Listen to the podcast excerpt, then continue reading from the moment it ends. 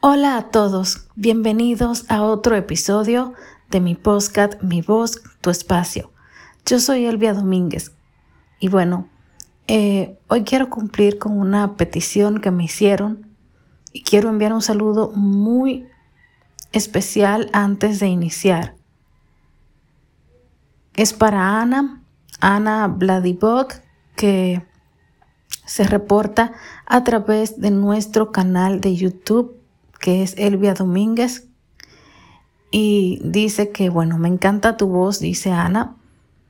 Y dice, me encantaría que hicieras podcast más largos y que hables de tu experiencia en los estudios. Bueno, con respecto al tema de los episodios más largos en el podcast, es un poquito difícil porque todo depende de la cantidad de material, de de mi opinión, qué tan larga sea al respecto de un tema.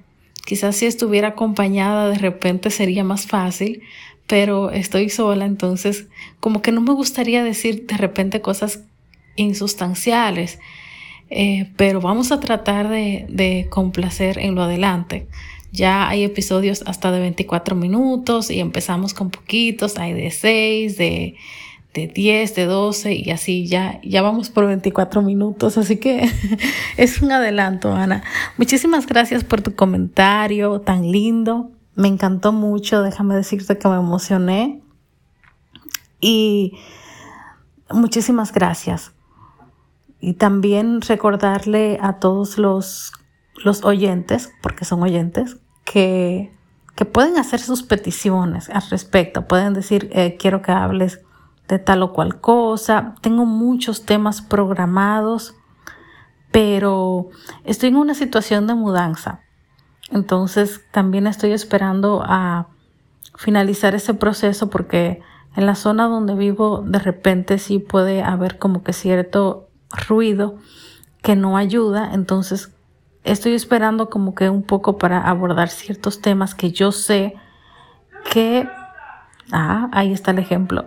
Yo sé que, que me van a tomar eh, más tiempo y que no quisiera que fueran como interrumpidos. Em, mi, mi experiencia con los estudios, ese tema va de la mano con un episodio que tengo pendiente que es la historia de mi vida, porque la voy a contar en general y tiene mucho que ver porque soy una persona con discapacidad visual, no veo nada, nací prematura, eso forma parte de la historia de mi vida. Entonces, aquí en República Dominicana había una escuela especial para personas ciegas a la que yo incursioné básicamente en la que entré cuando tenía cinco años, cuatro o cinco años. El tema es que en esa escuela hay un, había un tema de que tenía que ser a modo de internado. Yo vivo en Santiago, la ciudad corazón, y esa escuela estaba establecida en la capital. O está, porque todavía existe, lo único que cambió fue el formato. Cambió mucho. Y Ahí me llevaron cuando tenía cuatro o cinco años. Y no fue fácil para mí, no me adapté. Em, tuve muchos, muchos problemas de adaptación porque tenía que estar en esa escuela, me llevaban los lunes, me buscaban los viernes, a veces me dejaban quincenal. Y tuve que hacerme como responsable de mí en muchos aspectos aún sin estar lista, porque lógico que una niña de 4 o 5 años no está lista. Sí habían empleadas, auxiliares que siempre estaban ahí, pero éramos muchos niños y no daban abastos, entonces tenías que aprender a peinarte, a cambiarte, a levantarte temprano, a cumplir tú con tus horarios de comida, o sea, te hacían la comida, pero tenías como que cumplir con un horario de levantarte a las 6, 7 de la mañana, em, comer sin tener hambre en ciertos horarios porque tenías que cumplir con dos tandas de clase que eran en la mañana y en la tarde, acudir a misa y, y aparte manejar el estar lejos de la familia. Yo creo que eso fue lo más difícil. Eh, manejar el estar lejos de la familia, también por parte de, de cierto personal de la escuela habían comparaciones con otros alumnos, que si tú eres lenta, que si tú eres ñoña, que tú no eres como fulana. Y si bien uno soporta ciertas cosas en su casa, de cierto modo, que tienen que ver con sus hermanos, con los primos, etc., ya cuando ese tema viene como de un desconocido o de una persona que no es tu familia, es un poquito más difícil de llevar cuando eres niño porque no sé, es más difícil, no sé ni explicar por qué yo siento eso, pero es más difícil. Porque ni siquiera esos niños son tu familia y tú lo sabes, aunque tú los aprendes a querer y todo, pero es como... Siempre hay que estar cumpliendo con expectativas desde niño. Siempre tienes que estar adelantándote para que digan bien lo de ti, lo que dicen de otros para quedar bien, por así decirlo, eh, es fuerte. Pero a mí me costó más la parte de adaptación en, en, el tema de estar lejos de mi familia y nunca me acostumbré. Entonces, cada, cada lunes para mí era terrible. Era terrible cada lunes, era terrible tener que quedarme cuando realmente tocaba que me fueran a buscar y era terrible cuando se acababan las vacaciones y era, era una parte que me afectó tanto que enfermé.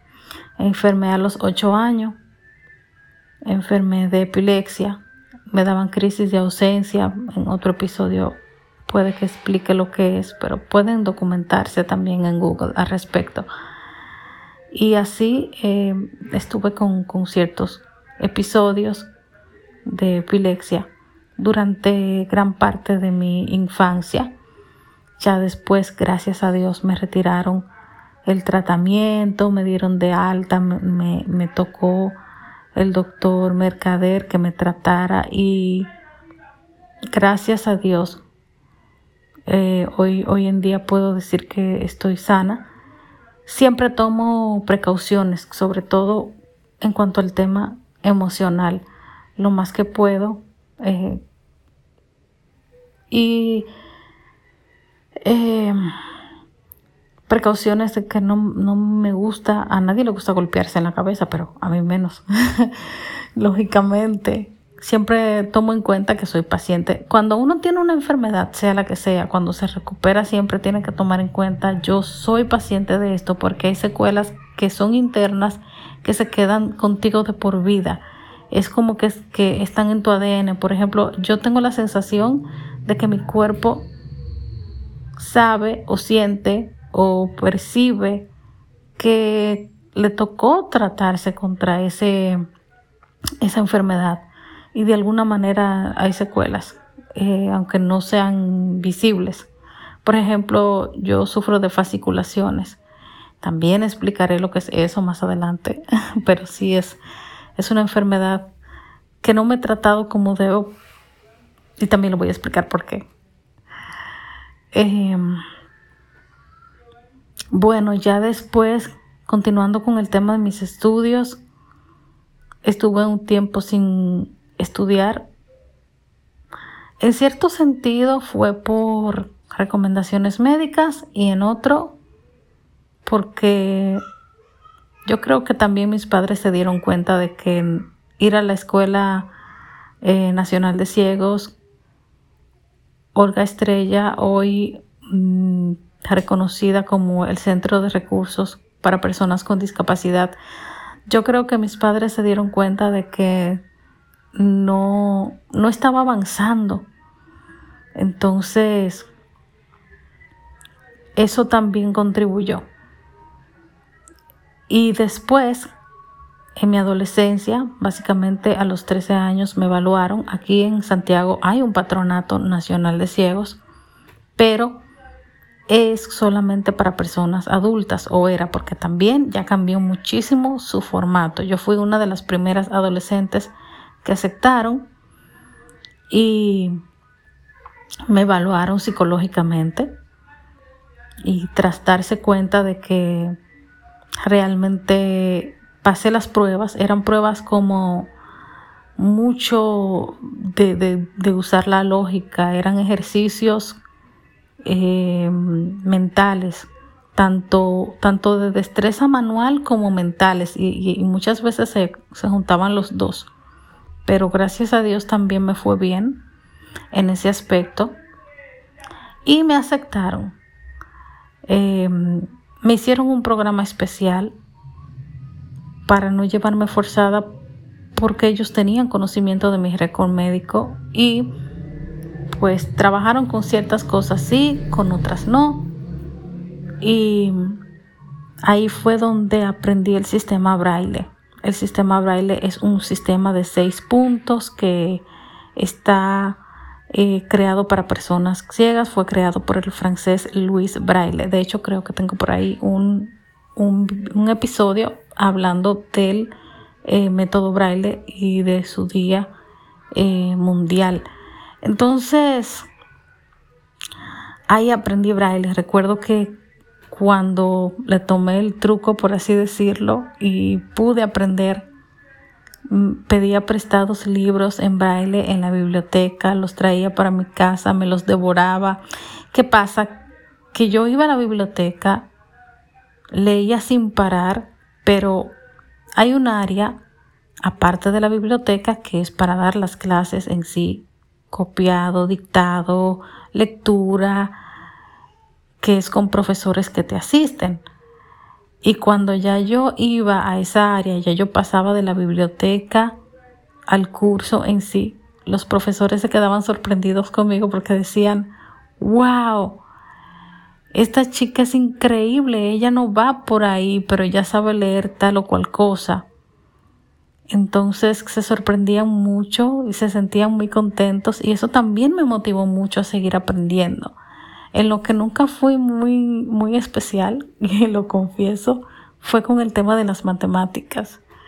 Eh, como que los números no son lo mío. Después recuerdo que empecé a escribir poemas a los 15 años. Por lo menos yo los llamaba poema y me gustaban. Ya después, de hecho tengo en Facebook una página que se llama Tu Dulce Poeta. Ya después le fui perdiendo como el amor a la escritura porque me encontré con personas que, y eso está mal, pero sí, me encontré con personas que de alguna manera em, me decían, no, es que lo que haces no está bien y siempre como cosas negativas. Y, y lo fui dejando mucho me fui limitando.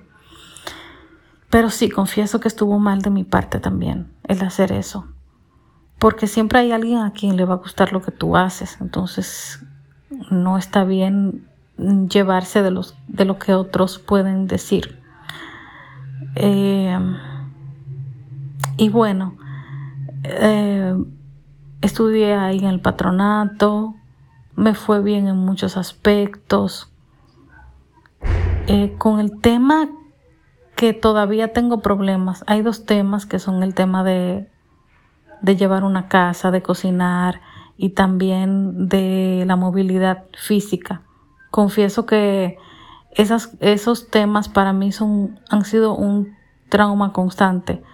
Lo de cocinar no lo he intentado, pero lo de moverme sola, así tomar carros y andar sola en la calle, lo he intentado, pero el pánico, los nervios, el miedo se apoderan de mí y no. Ahí no, no me va muy bien que digamos, tengo que confesarlo. No sé en un futuro qué pasará en ese aspecto, pero también entiendo que hay cosas que no son para todo el mundo y que no me puedo obligar, que no soy una máquina, que soy un ser humano, que el hecho de que otras personas lo hagan no significa que yo necesariamente tengo que hacerlo porque otros lo hacen, porque soy un ser humano, no soy una máquina. Em, cada quien aprende a su ritmo, hay otros que no aprenden nunca, hay otros que, que no, no nacieron para ciertas cosas, que, que no nacieron para romper esas barreras y no nos podemos obligar. Eh, hay taxis, hay Uber, hay personas siempre dispuestas a ayudar y, entonces siempre hay alternativas.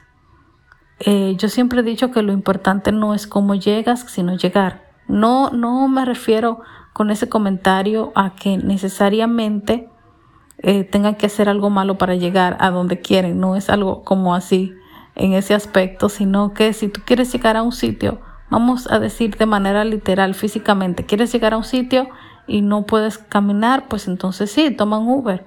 Eh, si alguien va para un sitio y va a hacer la misma ruta que te guíe. Entonces, siempre he tenido como esa percepción de las cosas. Quizás estoy mal, pero tampoco me gusta obligarme.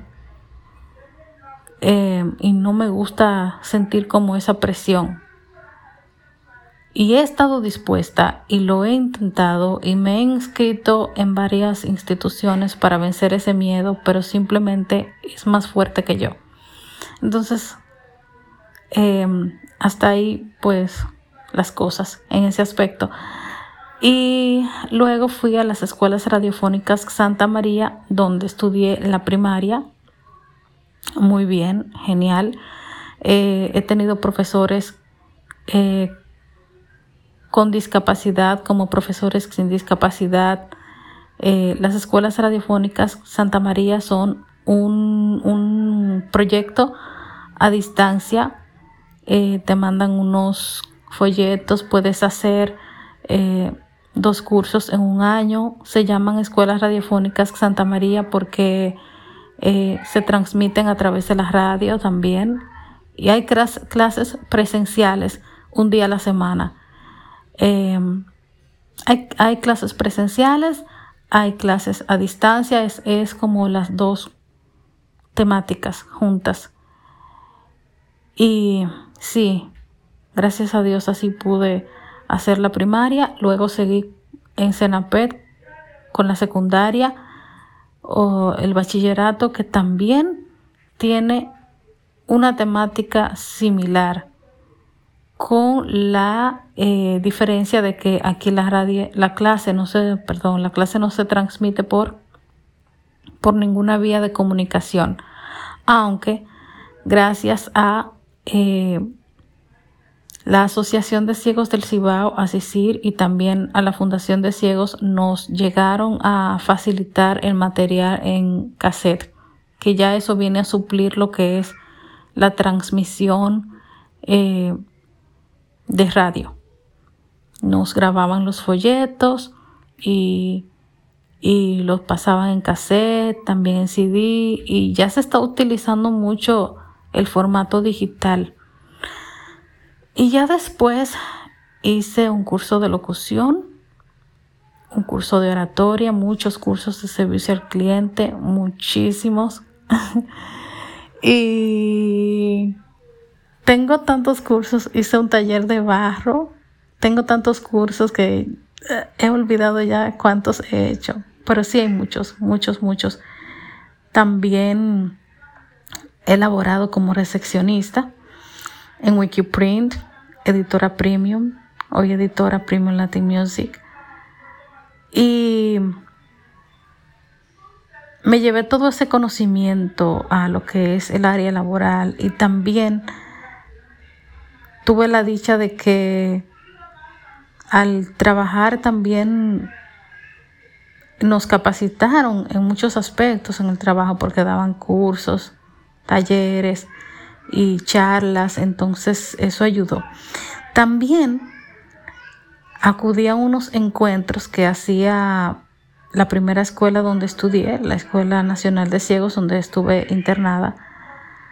Y esos encuentros fueron cuando estaba en Senapet. Entonces ahí también daban charlas y ciertos talleres y así. Y todo eso me facilitó muchas cosas. Aprendes, aprendes, todo eso se te queda en la mente. Mucha gente me pregunta si el braille todavía lo recuerdo porque cada vez se utiliza menos y sí, lo recuerdo tanto que hace unos días, el 27 de junio, domingo 27 de junio del presente año 2021, estuve leyendo en la Iglesia de la Alta Gracia para eh, una misa que celebró la Asociación de Ciegos del Cibao Asisir eh, por, por el motivo de sus 14 años de trabajo ininterrumpido. Entonces ahí estuve leyendo en braille y luego eh, estuvimos en una asamblea en la que se estuvieron rindiendo informes y cambiando de directiva y así sucesivamente, pero me buscan para leer porque saben que eh, tengo la capacidad de leer en braille y escribir ya se me hace un poquito difícil porque ya con tanta tecnología eh, que usamos las personas con discapacidad, celulares, computadoras, ah, hice curso de computadora. Cuando recién llegó aquí el tema de las clases de computadoras para personas ciegas, lectores de pantalla, eh, hice curso de computadora. Y, y me fue bien, no me puedo quejar. Me encanta leer, pero, pero, no leo con fines estudiantiles actualmente, sino que eh, leo mm, de manera para entretenerme. Me gusta mucho la novela romántica. ¿Cómo lee una persona ciega? Lee a través de lectores de pantalla que están en el celular o en la computadora y eh, convierten en voz los textos.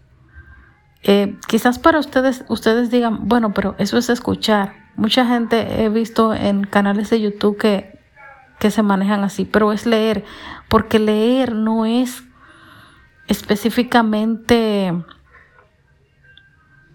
ver, leer es comprender, comprender el texto, comprender de qué trata lo que estás ya sea escuchando o leyendo con tus ojos o leyendo en braille, sigue siendo leer porque por lo menos es el concepto que yo tengo el tema de la lectura va más de comprensión que de echarle un vistazo a lo que se te está presentando. Entonces me, encanta leer novelas románticas, novelas, novelas románticas y que tengan, por ejemplo, eh, viajes en el tiempo, eh, tantas, tantas cosas. Me gusta mucho leer. Leí El infierno de Gabriel, la trilogía de Una noche, Mi hombre. Eh, me encantan las novelas románticas. Y tengo un grupo en WhatsApp de libros románticos. Un saludo a las chicas de, dicho grupo. ¿Qué más les cuento? Eh, no he querido ir a la universidad. Primero porque siento que ya en cuanto a mis estudios, hice lo que quería hacer, que era estudiar locución. Y luego oratoria. Y también por un tema de que a veces uno se pasa la vida entera estudiando y como que medio se cansa. Yo puedo hacer, por ejemplo, ¿qué me gustaría hacer? Un curso de inglés. Y cursos así que puedan presentarse, pero me encantaría hacer un curso de inglés. No porque el idioma me apasione, sino porque quizás en el proceso sí me, me emociono y me apasiona cuando lo vaya entendiendo. Pero no es tanto porque el idioma me apasiona, sino porque al, a mí gustarme tanto la comunicación, eh, siento que es importante, porque nunca sabes lo que se te puede presentar, entonces tienes que saber.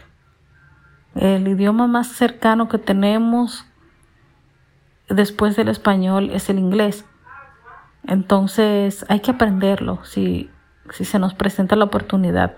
No me he inscrito en un curso de un instituto así básicamente normal porque el inglés se escribe diferente a cómo se pronuncia y para las personas con discapacidad eh, sería un poquito complicado, así que tendría que ser un curso especial impartido por una institución eh, que, que, gire en torno a, personas con discapacidad.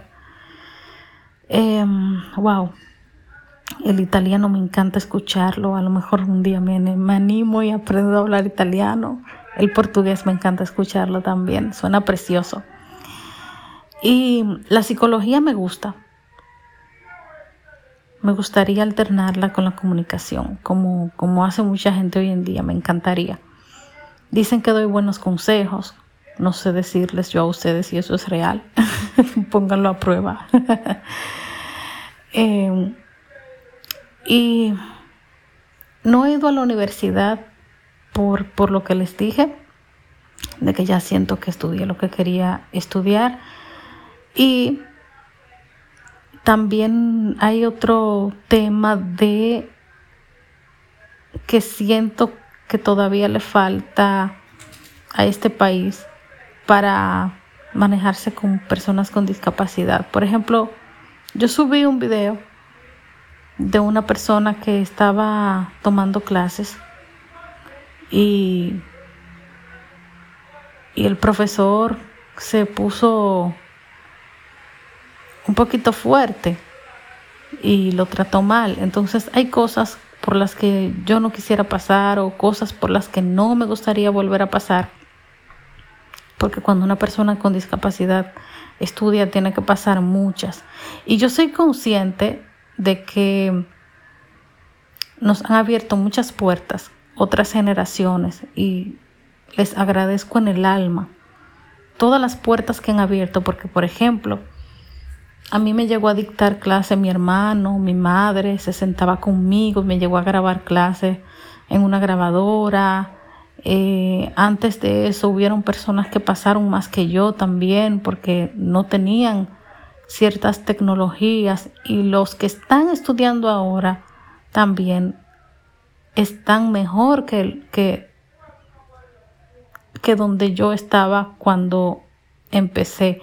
Con ese tema pasa lo mismo que pasa que con la discriminación, que antes era más fuerte y poco a poco ha ido disminuyendo porque uno ha logrado demostrar que sí se puede a pesar de las adversidades. Entonces, esas son mis experiencias con los estudios, escuela radiofónica, eh, perdón, Escuela Nacional de Ciegos, Patronato Nacional de Ciegos, Escuela Radiofónica, CENAPET y ciertos cursos. También fui a una convención de talentos. Ya luego les voy a contar mi experiencia en ese aspecto. Muchísimas gracias a todos y hasta la próxima. Esto es Mi Voz, Tu Espacio. Yo soy Elvia Domínguez.